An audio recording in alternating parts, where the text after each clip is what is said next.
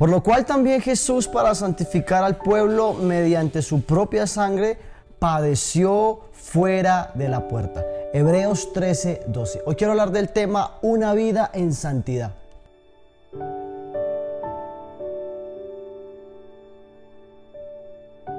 La naturaleza de Dios es santa y no existe nadie en la tierra que iguale su santidad. El paso de Jesús en la, durante la tierra eh, fue ver a Jesús hecho hombre en la naturaleza de hombre, pero siempre manteniendo la santidad que le permitía su Padre. Jesús fue 100% hombre, pero también fue 100% Dios.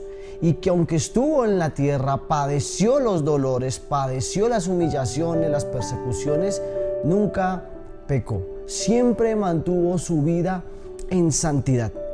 Uno de, los, significados de la palabra santidad es huella.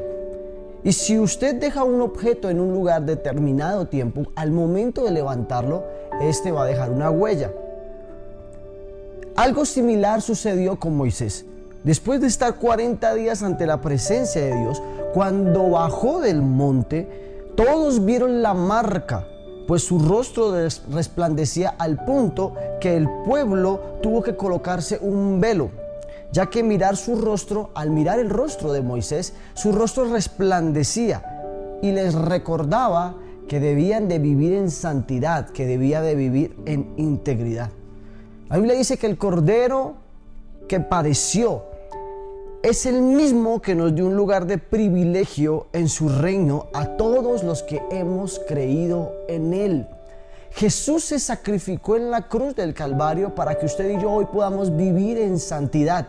Él padeció la enfermedad, Él padeció la persecución, Él fue a la cruz del Calvario, no solo por nuestras enfermedades, nuestras dolencias, sino también para que usted y yo podamos vivir una vida íntegra y en santidad aquí en la tierra.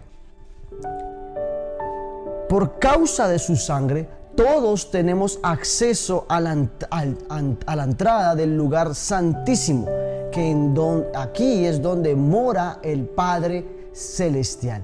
Vivir una vida en santidad es vivir una vida agradando la presencia de Dios, agradando la voluntad de Dios, que cada día tú puedas ser más santo. Que no te frustres, tal vez hay días en donde vamos, vamos a tener días oscuros, grises, y tal vez vamos a negar a Jesús por nuestros actos, porque el Señor sabe que estamos hechos de una naturaleza pecaminosa.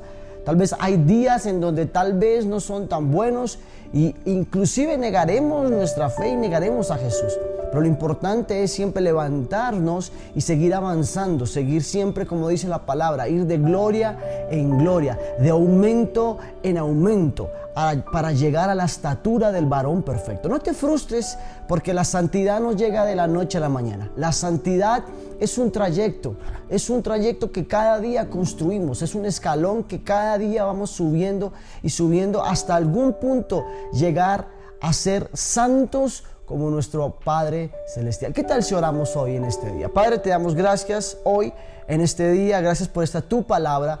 Gracias por este tiempo de devocional, de palabra, de oración, Señor. Hoy tú nos enseñas que por tu propia sangre, que por el derramamiento de tu sangre en la cruz del Calvario, hoy tenemos acceso a ese lugar santísimo, Señor. Que ya fuimos perdonados, justificados, redimidos, Señor, y que hoy tenemos un acceso directo a ti, Señor. Padre, ayúdanos a vivir en santidad. Ayúdanos a cada día que estemos aquí en la tierra a hacer tu voluntad, Señor. Vivir según tus mandamientos. Vivir, Padre Celestial, según tu voluntad, Padre Celestial. Que todo lo que hagamos aquí en la tierra sea para agradarte a ti, Señor. Que tú te glorifiques en el reino de los cielos al ver a tu pueblo viviendo según tus mandatos y según Padre Celestial, lo que tú has establecido para nosotros. Ayúdanos, Padre Celestial, a poder morar en donde mora tu Padre Celestial. Padre Celestial, ayúdanos, Padre Celestial, a agradarte a ti, Señor. A que cada día podamos morir a nuestra naturaleza, Padre Celestial, y poder vivir agradándote a ti, Señor. Queremos más de ti en nuestra vida y menos de nuestra vieja naturaleza en el nombre de Jesús. Amén y amén. Feliz y bendecido día.